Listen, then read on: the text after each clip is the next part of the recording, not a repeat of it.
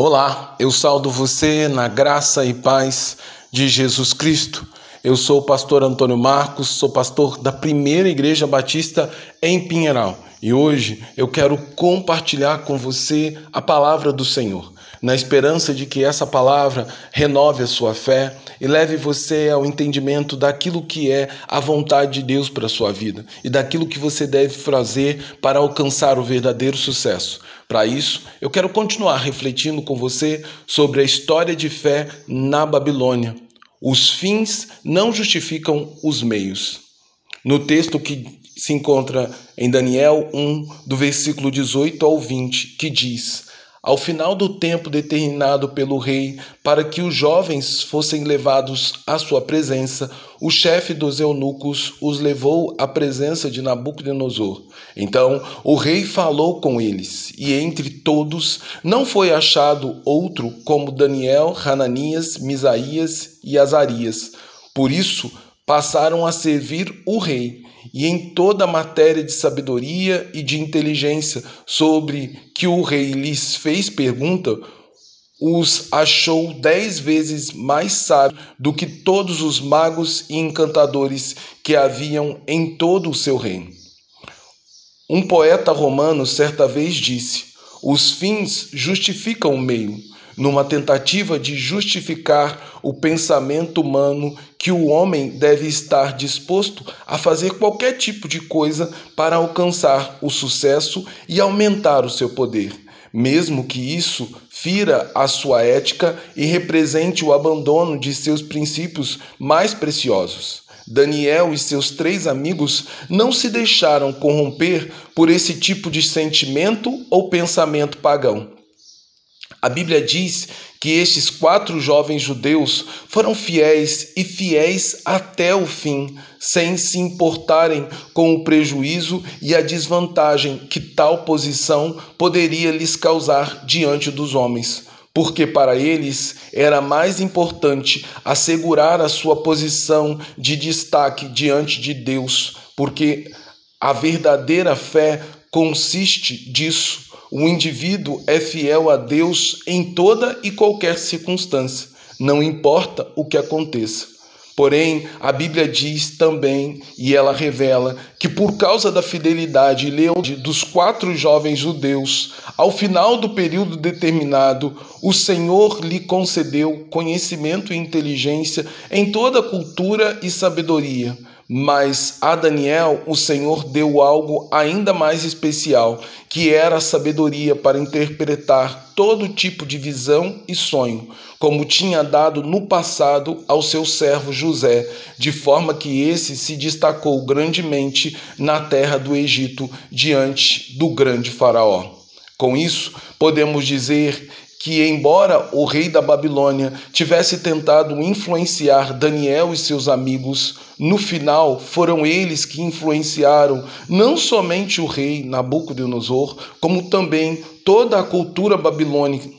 como vemos na figura dos três reis magos vindos do Oriente nas páginas do Evangelho de Mateus, onde, por, uma, por ocasião do nascimento do Messias, Jesus Cristo, eles vieram do Oriente para saudar e presentear o Rei do Reis, o Rei dos Reis e Senhor dos Senhores, numa clara manifestação da cultura e da tradição religiosa judaica que homens fiéis e leais, como Daniel e seus amigos, deixaram enquanto estiveram no exílio babilônico.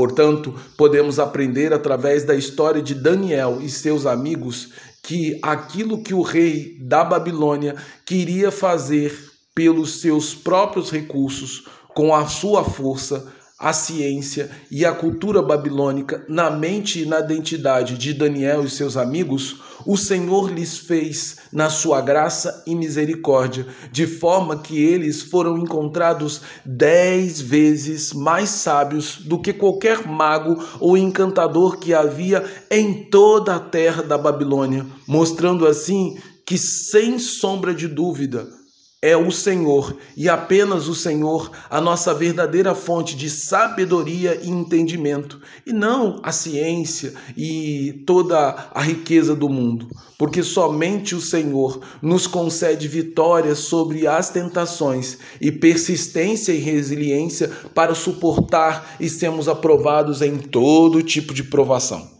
Com isso, podemos concluir que a verdadeira fonte para o nosso sucesso em todas as áreas da vida está na nossa fidelidade e lealdade para com o Senhor, quando não sucumbimos ao pecado e às transgressões do mundo, mas vivemos na santidade e lealdade que o Senhor requer de cada um de nós, porque sem tal santidade ninguém poderá ver a Deus. Portanto,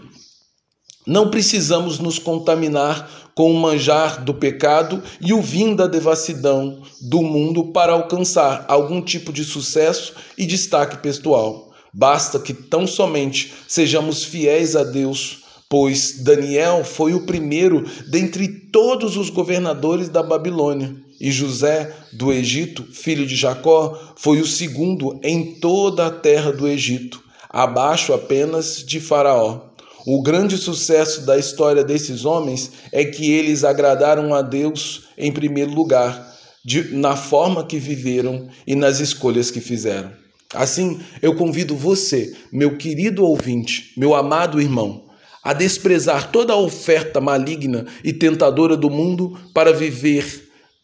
segundo a vontade de Deus em santidade de vida, crendo de todo o coração que o Senhor é fiel e misericordioso para com aqueles que são seus, dando vitória sobre as lutas por meio da força e do poder que vem do Senhor. Por isso, faço das, das palavras do apóstolo Paulo minha mais sincera oração nesse dia, rogando, pois, que vocês pela compaixão de Deus, apresente os vossos corpos em sacrifício vivo, santo e agradável a Deus. E não sedes conformado com esse mundo, mas sede cada dia transformado pela renovação de vossa mente e entendimento, para que possamos finalmente experimentar como seja boa, agradável e perfeita a vontade de Deus. Em nome e por amor de Jesus Cristo. Amém. Agora, que o amor de Deus Pai,